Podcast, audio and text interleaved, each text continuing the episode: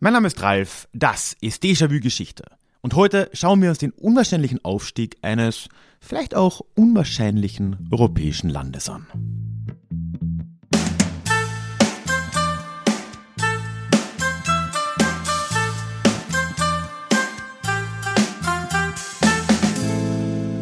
Hallo und schön, dass du heute wieder hier mit dabei bist.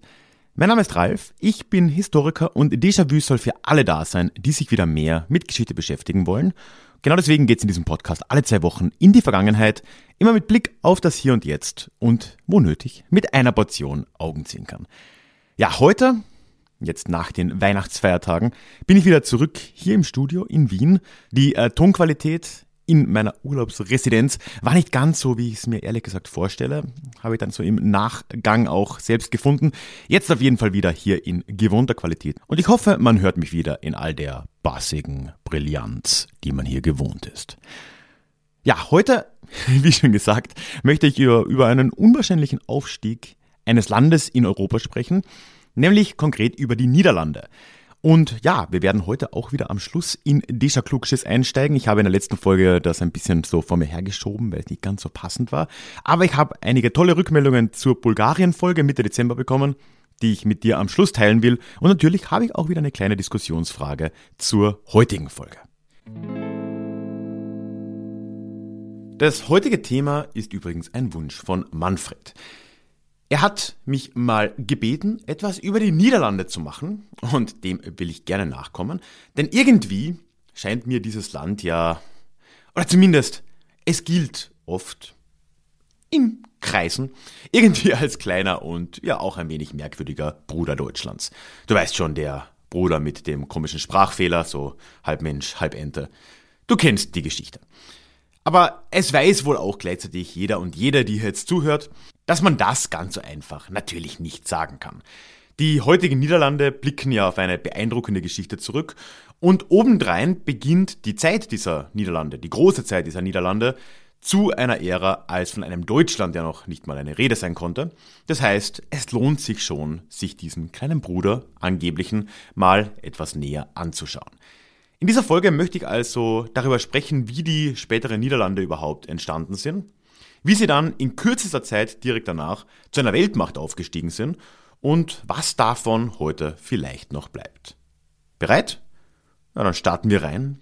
Viel Plaisir oder so.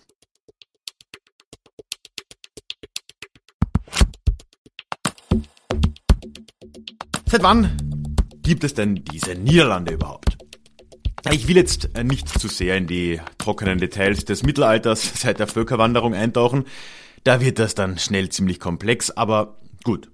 Klarerweise siedelten im Gebiet der heutigen Niederlande irgendwann ab dem Frühmittelalter die Franken, beziehungsweise die Germanen.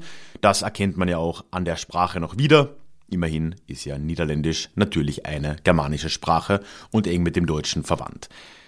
Am absoluten Ende des Mittelalters, also wir überspringen jetzt einfach mal das gesamte Mittelalter, am Ende im 15. Jahrhundert ist es dann so, dass die Region der heutigen Niederlande unter der Kontrolle der burgundischen Herzöge steht.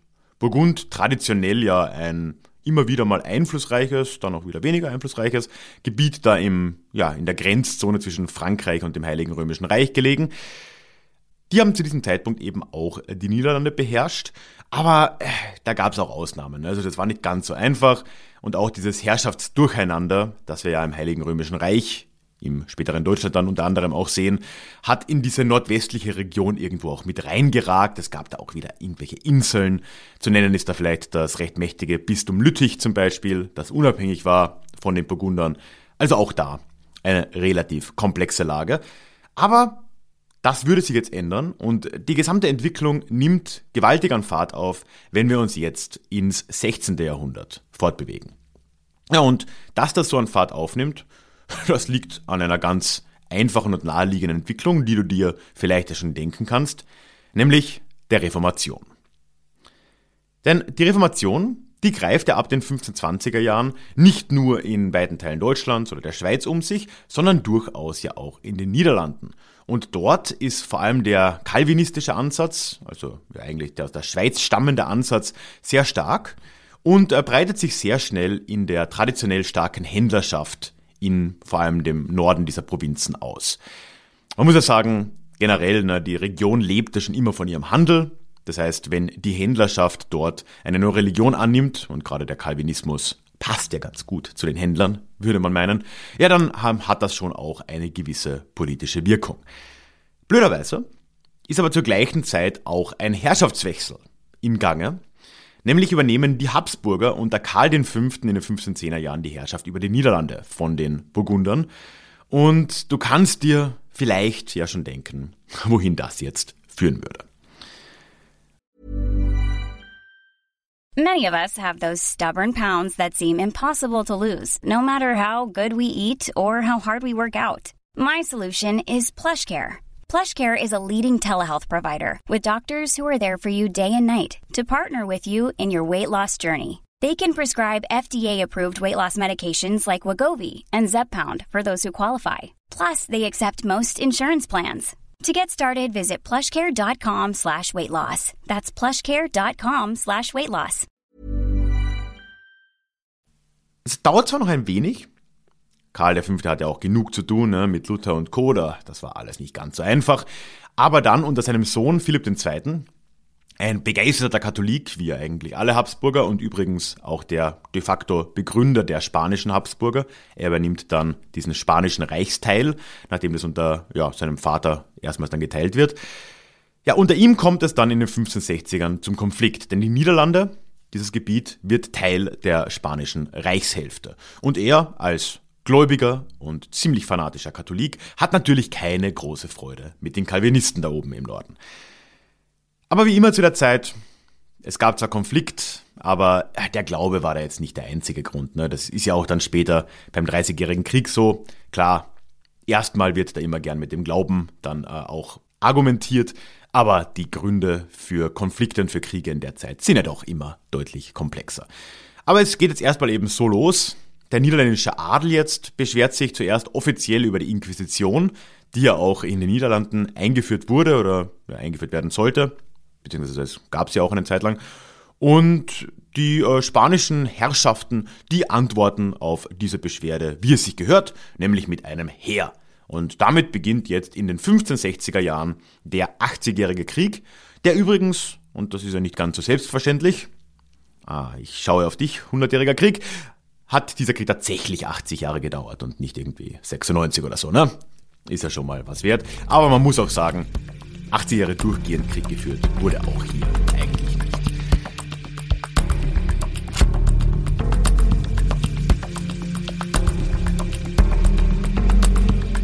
In diesem Krieg und vor allem in den ja, folgenden Jahrzehnten jetzt ab den 1560ern entwickelt sich einiges von dem heraus, was dann später die Niederlande auch äh, ausmachen würde. Eines davon ist der große Unterschied zwischen dem Norden dieser Provinzen und dem Süden. Denn das meiste von dem, was ich bisher gesagt habe, trifft eigentlich nur auf den Norden so richtig zu. Der Süden war deutlich katholischer geprägt, war damit in dieser Zeit auch tendenziell pro-habsburgischer geprägt, war dann auch sprachlich französischer geprägt. Also da, da gab es einfach sehr viele Unterschiede. Und das wird besonders deutlich dann Ende der 1570er Jahre, also nach knapp zehn Jahren Krieg, etwas mehr als zehn Jahren Krieg, wird die Union von Utrecht äh, gegründet und fasst die sieben Nordprovinzen zusammen, dieser Niederlande, nicht aber die Südprovinzen. Also die sieben Nordprovinzen, ich werde mich jetzt mal an der bestmöglichen Aussprache hier versuchen, das waren das bekannte Holland, Seeland, Utrecht, Gelderland, Overijssel, Friesland und Groningen. Diese sieben Provinzen haben sich in der Union von Utrecht zusammengeschlossen, wenn auch in einer relativ lockeren Konföderation, könnte man sagen, aber eben doch, und sie bestimmen jetzt gemeinsam einen Statthalter, den, den gab es auch vorher schon, einen Statthalter, der Burgunder und so, aber dieser Statthalter sollte jetzt als gewählter Obermufti in diesen äh, sieben Provinzen agieren. Das ging dann auch tatsächlich relativ schnell und wenn wir jetzt in Richtung frühes 17. Jahrhundert schauen, so um das Jahr 1600, dann können wir eigentlich sagen, de facto sind diese sieben nördlichen Provinzen als unabhängig von Spanien zu betrachten, während der Süden, wenn du dich immer noch wunderst, das ist das heutige Belgien, unter habsburgischer Herrschaft blieb und dann später ja sogar wieder in österreichisch-habsburgische Herrschaft äh, übergehen würde. Es dauert dann doch noch ein bisschen. De jure anerkannt werden die sieben Provinzen der Vereinigten Niederlande dann erst 1648 im Westfälischen Frieden am Ende des Dreißigjährigen Kriegs. Aber zu dem Zeitpunkt war das eigentlich nur noch eine Feststellung einer Tatsache, denn 1648, da befinden wir uns schon mittendrin und eigentlich schon seit langem in dem, was man in den Niederlanden als das goldene Zeitalter bezeichnet. Und darüber möchte ich jetzt doch ein wenig im Detail nochmal reden.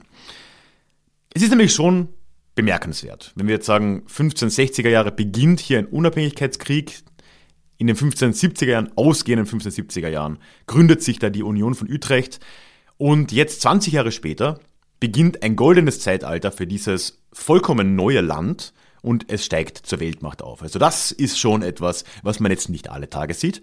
Und da möchte ich jetzt mal ein bisschen drauf eingehen, wie denn das so vonstatten gegangen ist. Das goldene Zeitalter der Niederlande erstmal gilt so ganz grob gesagt, ja, das gesamte 17. Jahrhundert gilt als goldenes Zeitalter.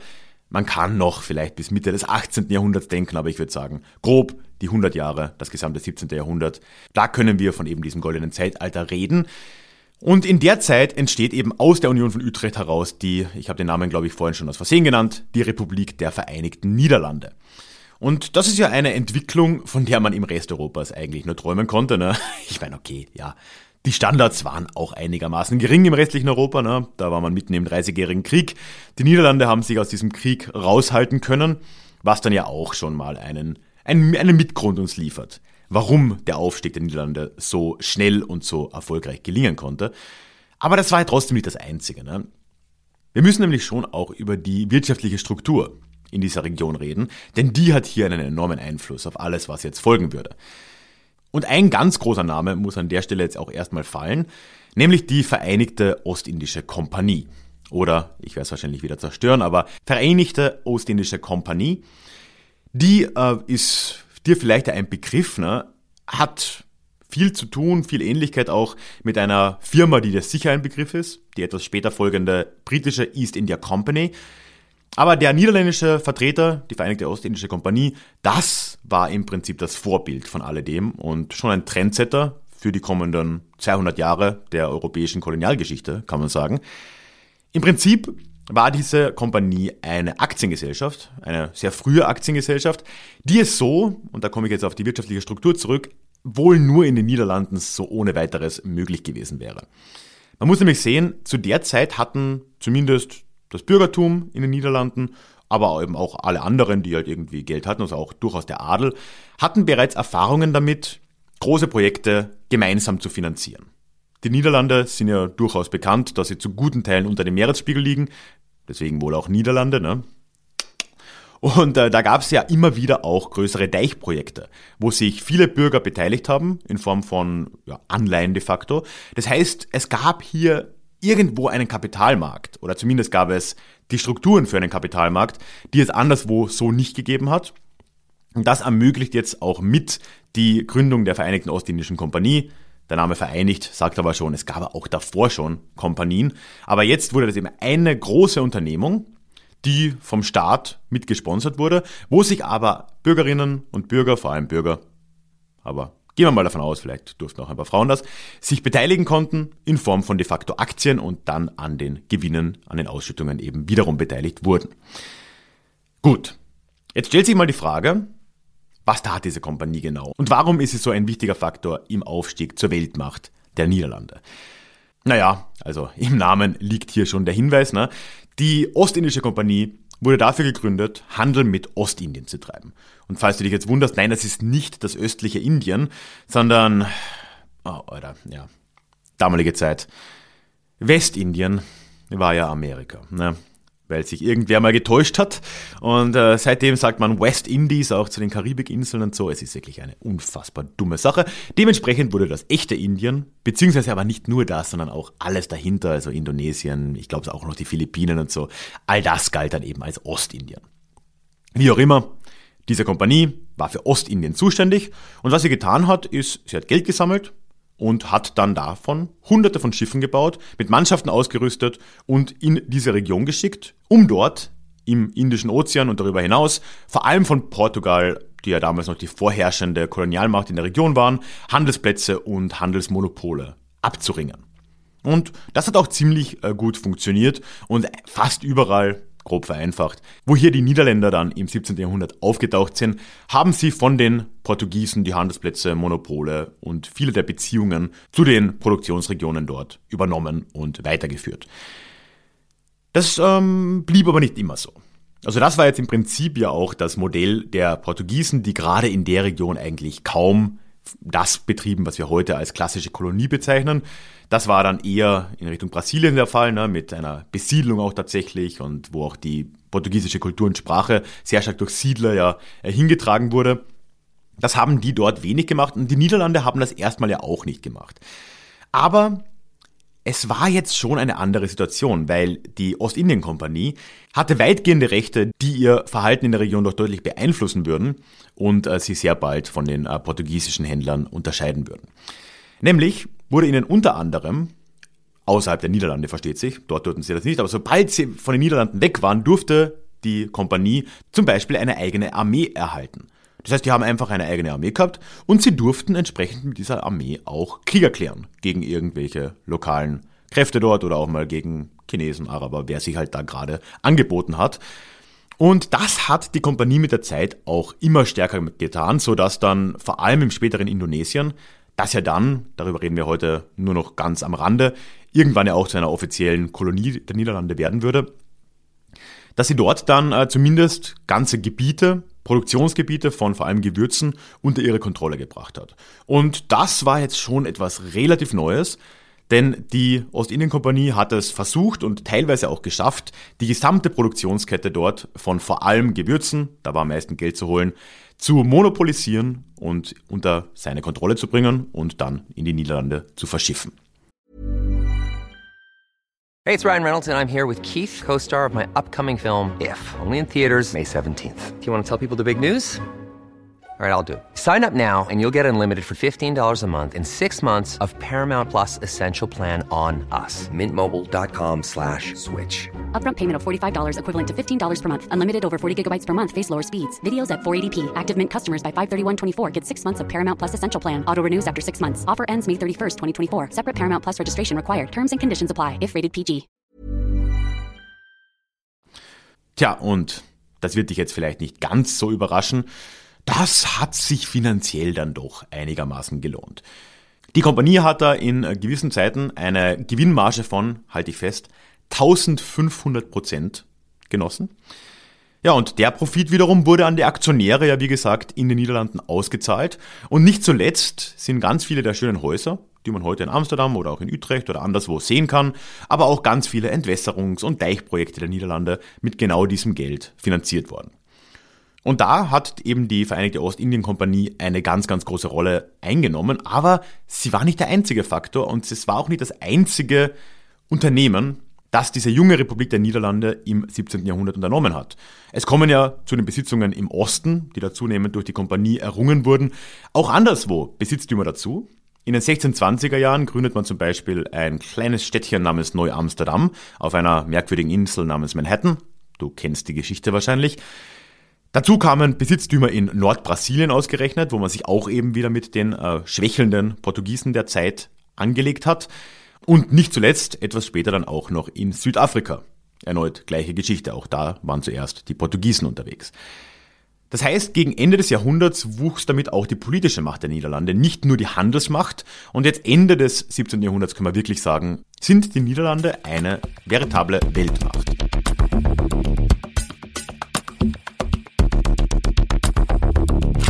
Das zeigt sich nicht zuletzt auch politisch in Europa. Also der Statthalter, von dem ich vorhin schon gesprochen habe, der durch die Vertreter der sieben Provinzen gewählt wurde, der ist inzwischen erblich geworden, war eigentlich in alles außer seinem Namen einem Monarchen in Europa gleichgestellt, nur halt ja, im Rahmen einer Republik. Der einflussreichste von denen, Wilhelm III. von Oranien, wurde in den 1680er Jahren dann auch noch quasi nebenbei König von England übrigens. Also ja, auch dazu will ich jetzt nicht allzu viel sagen. Ich habe einen Artikel mal geschrieben vor vielen, vielen Jahren auf dem Blog zur Glorious Revolution, in der das geschehen ist. Den äh, verlinke ich dir mal in den Show Notes. Das heißt, Ende des 17. Jahrhunderts sind die Niederlande auf einem Zenit, der sich wirklich äh, sehen lassen kann. Und das nur etwas über 100 Jahre nach Ausbruch des 80 Jahre dauernden Unabhängigkeitskrieges. gegen die spanischen Habsburger. Also schon äh, ziemlich beeindruckende Story auf jeden Fall. Ohne jetzt Kolonialismus zu sehr hypen zu wollen, weil natürlich war, was die Niederländer da getan haben und was die äh, Kompanie da auch getan hatte, alles andere als menschlich, aber, aber ich hoffe, das äh, bleibt im Subtext, ja, ohnehin klar. Tja, es stellt sich die Frage, was davon dann später noch blieb, ne? Weil wie das ja mit goldenen Zeitaltern ebenso ist, tendieren sie dazu, irgendwann zu Ende zu gehen. Und so war das eben auch in den Niederlanden irgendwann. Ich habe es am Anfang schon gesagt, ne, man kann das vielleicht noch bis in die Mitte des 18. Jahrhunderts datieren. Ich würde aber argumentieren eigentlich, nach ziemlich genau 100 Jahren, mit Beginn des 18. Jahrhunderts, kommen wir langsam einem Ende dieses goldenen Zeitalters näher. Der 30-jährige Krieg am Kontinent war ja Mitte des vorhergehenden Jahrhunderts äh, beendet worden. Der Bürgerkrieg in England zu einer ähnlichen Zeit, danach gab es das Cromwell-Experiment, aber auch das ging ab Mitte des 17. Jahrhunderts ja langsam zu Ende. Das heißt, die anderen Mächte in Europa erholten sich und sehr bald blies wieder ein schärferer Wind, nicht nur in Europa, sondern eben auch auf den Weltmeeren. Und es würde dann, vor allem im 18. Jahrhundert dann, ausgerechnet England sein, das ja kurz davor noch in Personalunion von einem Niederländer regiert wurde, zumindest mitregiert wurde, Gerade dieses England würde es sein, dass den Niederlanden dann im 18. Jahrhundert den Rang ablaufen würde. Ja, und am Ende dieses Jahrhunderts, da war von der alten Glorie eigentlich nur noch wenig übrig. Wirtschaftlich vielleicht nicht, aber zumindest politisch. Aber ein paar Kleinigkeiten gibt's dann doch, ne? Zumindest konnten dann die Nachkommen Wilhelms von Oranien sich dann später mal freuen. In napoleonischer Zeit wurden diese Statthalter dann nämlich zu echten Königen erklärt, das äh, Haus Oranien-Nassau. Und ja, das sind sie ja auch heute noch. Und das ist tatsächlich nicht die einzige Spur, die dieses goldene Zeitalter der Niederlande uns bis heute hinterlassen hat. Ich habe schon einige Sachen auch angesprochen, aber ja, es gibt wirklich viel zu sagen, wo wir die direkten Folgen oder indirekten Folgen dieser Ära in den Niederlanden noch wiederfinden. Es sind die Städte und die Häuser, die man äh, sich da anschauen kann, die berühmten Blockhäuser in Amsterdam und Co. Das ist fast alles eigentlich im 17. Jahrhundert gebaut. Von Geld zumeist, das von der Ostindien-Kompanie an seine Aktionäre ausgeschüttet wurde. In der Kunst sehen wir das, ne? also das 17., auch das 18. Jahrhundert. Das ist nicht ganz zufällig eine große Ära der Kunst in den Niederlanden. Wir sehen es aber auch mit einem Blick auf die Landkarte das habe ich auch schon gesagt, ne? du, man kann eigentlich den Erfolg oder Misserfolg der Ostindien-Kompanie Jahr für Jahr auf einer Landkarte ablesen, je nachdem, wie viel oder wenig Land gerade wieder dem Meer abgerungen wurde. Das heißt, wenn die äh, Ostindien-Kompanie erfolgreich war, wenn viel ausgeschüttet wurde an die Aktionäre, dann wurde tendenziell auch viel investiert und es wurden mehr Deiche gebaut und es wurde quasi wieder mehr Land geschaffen, vom Meer entrissen und so wächst sogar der Staat der Niederlande mit dem Erfolg der Ostindien-Kompanie. Ja, und nicht zuletzt sehen wir die Folgen davon auch noch im schwierigen Kolonialerbe, das die Niederlande in Indonesien veranstaltet haben.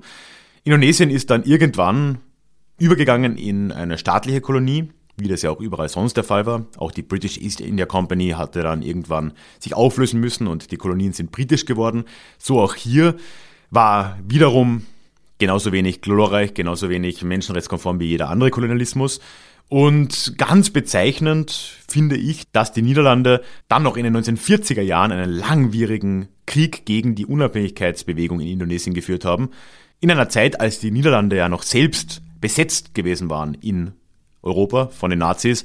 Kurz danach haben sie nichts Besseres zu tun, als diese Unabhängigkeitsbestrebungen in Indonesien weit entfernt selbst mit Gewalt zu unterdrücken. Fast vier Jahre lang. Also auch das äh, ganz, ganz schwieriges Erbe. Und so verfolgt uns das 17. Jahrhundert und das goldene Zeitalter der Niederlande durchaus auch heute noch. Ja, und bevor wir jetzt, wie anfangs versprochen, zum Klugschiss der Woche kommen, möchte ich nur noch ein paar Kleinigkeiten erwähnen. Einerseits zwei Dinge, wie immer, ne? Du bist herzlich eingeladen in den Déjà-vu Newsletter. Du findest einen Link dorthin in den Show Notes oder auch direkt auf déjà-vu-geschichte.de. Da würde ich mich sehr freuen, dich zu begrüßen. Ist einfach die beste Form des Austauschs. Glaub mir, ich habe alles versucht. Und äh, zweitens würde ich mich auch freuen, wenn du dir den Déjà-vu Geschichte Club anschauen möchtest der wiederum die beste Art ist, Déjà-vu-Geschichte und meine Arbeit hier zu unterstützen. Auch darüber erzähle ich dir mehr auf meiner Website, beziehungsweise auf Steady direkt über das läuft der Club. Und auch dazu findest du einen Link in den Show Notes oder wiederum so ein bisschen quer verlinkt. über deja-vue-geschichte.de. Da findest du das auch. Apropos Club, du hast jetzt ja immer wieder mal ich weiß noch nicht ganz genau, das ist jetzt von hier gesehen in der Zukunft, äh, habe ich irgendwo in dieser Folge Musik eingeblendet im Hintergrund. Ja, und die Musik, die du da gehört hast, die ist auch von einem Clubmitglied, nämlich von Mirko. Den hast du, wenn du die Folge gehört hast, im Dezember hier schon mal gehört. In einem feindlichen Takeover, wo er mit Paul, einem zweiten Mitglied, ja hier eine Folge gestaltet hat. Und der Mirko ist unter anderem auch elektronischer Musiker. Ich glaube, diesen Begriff mag er nicht. Er spielt mit alten Sims und mit allen möglichen Sounds. Und die Musik, die du jetzt gehört hast, die ist vom neuen Album, das er mit seinem Projekt Derivat geplant hat für dieses Jahr. Und sie wollen dieses Album tatsächlich, wie es sich ja eigentlich gehört, auf Vinyl pressen lassen. Und dafür hat Mirko jetzt ein Crowdfunding gestartet, was ich jetzt gerne hier mal erwähnt haben möchte. Du findest einen Link zu Start Next, wo dieses Crowdfunding läuft, in den Shownotes. Und ja, du kannst dort eben diese Platte unterstützen, sie dann auch bekommen. Und auch Déjà-vu Geschichte ist dort übrigens ein wenig vertreten. Es gibt nämlich so ein Collusion-T-Shirt zwischen Derivat und Déjà-vu, so mit unserem Branding drauf. Das kannst du dir erstehen, gemeinsam mit dem Album. Das gleiche gibt's aber auch nochmal für Sekta zum Beispiel und Hoaxilla, also Freunde des Podcasts. Schau dir das einfach mal an und ja, Mirko freut sich, glaube ich, über jeden und jede, die das Projekt da unterstützen möchte. Ich auch, ich finde es cool und danke auch, dass ich die Musik hier nutzen durfte. So, jetzt aber kommen wir zum Ja, letztes Mal, beziehungsweise ja inzwischen in der Folge vor vier Wochen, habe ich über Bulgarien gesprochen und ich habe da über die moderne Geschichte Bulgariens bis zum Zweiten Weltkrieg und danach im Prinzip geredet. Und in der Desha Klugschiss-Frage am Ende habe ich mal in den Raum gestellt, wie ihr eigentlich diese Teilung zwischen Ost und West auch heute in der EU noch wahrnehmt. Und ich möchte eine Antwort ganz besonders ich habe ja wirklich einige tolle Rückmeldungen bekommen, also vielen Dank dafür. Eine möchte ich mit dir jetzt ausführlicher teilen. Die kam nämlich von David, der selbst äh, Osteuropa-Historiker ist. Und ja, er hat, wie ich finde, das Ganze nochmal schön ähm, reflektiert und vielleicht auch nochmal ein bisschen besser auf den Punkt gebracht, als ich es selbst konnte. Und äh, ja, ich zitiere mal. Ich denke, dass die mentalen Grenzen des vergangenen Jahrhunderts definitiv noch existieren. Diese gründen meiner Einschätzung nach aber nicht nur auf der Ost-West-Trennung des vergangenen Jahrhunderts, sondern vielmehr auf der frühneuzeitlichen Trennung Europas durch die osmanische Expansion. Durch diese ergaben sich für das Projekt eines geeinten und friedlichen Europas mentale Lücken, die vom Staatssozialismus lediglich überdeckt und damit prolongiert wurden. Dennoch sind sie bis heute spürbar in all den historischen Problemfeldern, die sich seit der politischen Unabhängigkeit des Balkans im 19. Jahrhundert aufgetan haben. Wir sprechen von einer unterentwickelten Wirtschaft, einer ländlich geprägten Gesellschaftsordnung, korrupten Eliten, fehlender oder zumindest zu schwacher Rechtsstaatlichkeit, einem überbordenden Nationalismus und neuerdings von einem massiven Misstrauen in westliche Werte. Daraus resultieren einerseits die massive Abwanderungswelle ins Ausland aus diesen Staaten, zugleich aber auch die abweisende Haltung westlich der Donau in Bezug auf eine EU-Erweiterung des Westbalkans mit steten Verweisen auf die ohnehin existenten Probleme seit der Erweiterung der letzten 20 Jahre. Es bleibt zu hoffen, dass West und Ost im Geiste von 1989 wieder zueinander finden, um politische Gräben zuzuschütten und historische Sonderwege zu verstehen. Der Balkan ist historisch gesehen nämlich genauso abnormal, wie der Westen normal ist. Und ich glaube, diesen letzten Satz sollte man so verstehen. Ist das ironisch? Weiß ich nicht. Dass der Westen eben, ja, nicht normal ist. Und ja, der Balkan dementsprechend auch nicht nur einfach so abnormal ist. Und ich finde, David hat da sehr vieles gut auf den Punkt gebracht. Also ja, vielen Dank für deine Gedanken hier. Es ist ein Zusammenspiel von ganz vielen komplexen Dingen. Und gerade so dieses Element der osmanischen Herrschaft, das da schon eine Rolle spielt, da würde ich zustimmen, unterscheidet den Balkan eben auch von osteuropäischen Staaten wie vielleicht Polen oder auch Ungarn, die andere Probleme natürlich äh, haben, die auch auf die Vergangenheit zurückführen. Ich meine, welches Land hat das nicht, in Ost oder West, aber eben doch eine andere Qualität nochmal haben. Und deswegen fand ich diesen Input sehr spannend und ja, danke dafür. Auch diese Woche möchte ich eine Frage dir hinterlassen und würde mich da sehr über Rückmeldungen freuen. Wenn wir nämlich jetzt uns die Ostindien-Gesellschaft anschauen und diese gesamte Geschichte, die ich heute erzählt habe, dann finde ich, dass wir da schon erschreckende Parallelen sehen von eben dieser niederländischen Ostindien-Gesellschaft hin zum globalen Kapitalismus des 20. Jahrhunderts und von heute. Es wirkt oberflächlich betrachtet auf mich so, als hätten wir eigentlich seit dem 17. Jahrhundert nicht wirklich viel gelernt und äh, als würden die Strukturen eigentlich immer noch auf einer größeren Ebene relativ ähnlich ablaufen, relativ ähnlich funktionieren. Und jetzt ist die Frage, können wir aus den Erlebnissen und den Erfahrungen des 17. Jahrhunderts, dem Auf- und Abstieg der niederländischen Ostindien-Kompanie, etwas lernen, was wir heute vielleicht ja, uns wieder mal in Erinnerung führen sollten? Gibt es irgendwelche Lehren aus dieser Geschichte, die ich heute erzählt habe, die für das Wirtschaftssystem von heute, für den globalen Kapitalismus von heute relevant sind. Ich glaube, da könnten sich schon ein paar finden lassen, aber da würden mich jetzt eben deine Meinungen sehr, sehr interessieren. Und wie immer hier bei Deja Klugschiss kannst du mir die entweder auf Social Media quasi öffentlich zukommen lassen. Ich bin auf Instagram, Twitter und auf Facebook unterwegs. Auf Instagram und Facebook einfach als Déjà-vu Geschichte und auf Twitter bin ich privat als Ralf Grabuschnik. Du kannst mir deine Gedanken alternativ aber auch gern per E-Mail schicken. Das geht an die hallo at ralfgrabuschnick.com, also hallo at ralfgrabuschnick zusammengeschrieben.com. Und wie immer, wenn du da teilnimmst, egal über welchen Weg, dann bist du zumindest mit der Namensnennung deines Vornamens in der nächsten Folge einverstanden. Damit lassen wir es für heute dann auch gut sein. Alles, was ich erwähnt habe, findest du natürlich auch immer in den Shownotes oder auf meiner Website ralfgrabuschnick.com. Und ansonsten bleibt mir nur zu sagen, lass mir ein Abo da, egal wo du hörst. Und wir hören uns dann wieder in zwei Wochen in unserem nächsten Déjà-vu. Tschüss. Ist es denn wirklich so, dass wir jeden Dreck, ist es denn wirklich Dreck, der vom Westen kommt? Ist es denn wirklich so, dass wir Dreck kopieren müssen? Denke Genossen, mit der Monotonie sollte man doch Schluss machen. When you make decisions for your company, you look for the no-brainers. And if you have a lot of mailing to do, stamps.com is the ultimate no-brainer. It streamlines your processes to make your business more efficient, which makes you less busy. Mail checks, invoices, legal documents, and everything you need to keep your business running with stamps.com. Seamlessly connect with every major marketplace and shopping cart. Schedule package pickups and see your cheapest and fastest shipping options from different carriers with rates up to 89% off USPS and UPS rates. And with the stamps.com mobile app, you can take care of mailing and shipping wherever you are. Make the same no-brainer decision as over 1 million other businesses with stamps.com. Sign up with code program for a 4-week trial plus free postage and a free digital scale. No long-term commitments or contracts. That's stamps.com. Code program.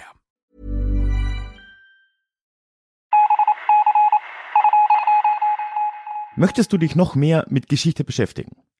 Dann werde doch Teil der Community und hol dir deine persönliche Dosis Geschichte regelmäßig ins Postfach. Mit dem Déjà-vu Geschichte Newsletter. Dort erwarten dich abwechslungsreiche Geschichte-Häppchen, zweimal im Monat direkt in dein E-Mail-Postfach, Austausch mit mir, ich kann dich erreichen, du kannst mir direkt antworten und ich melde mich auch garantiert wieder zurück. Und als Dankeschön das exklusive Hörbuch Psoffene Geschichte, wie Alkohol die Geschichte prägte. Direkt zum Download nach deiner Anmeldung. Alle weiteren Infos zum Newsletter findest du verlinkt in den Show Notes oder auf ralfgrabuschnick.com slash newsletter. Ich würde mich sehr freuen, dich dort begrüßen zu können.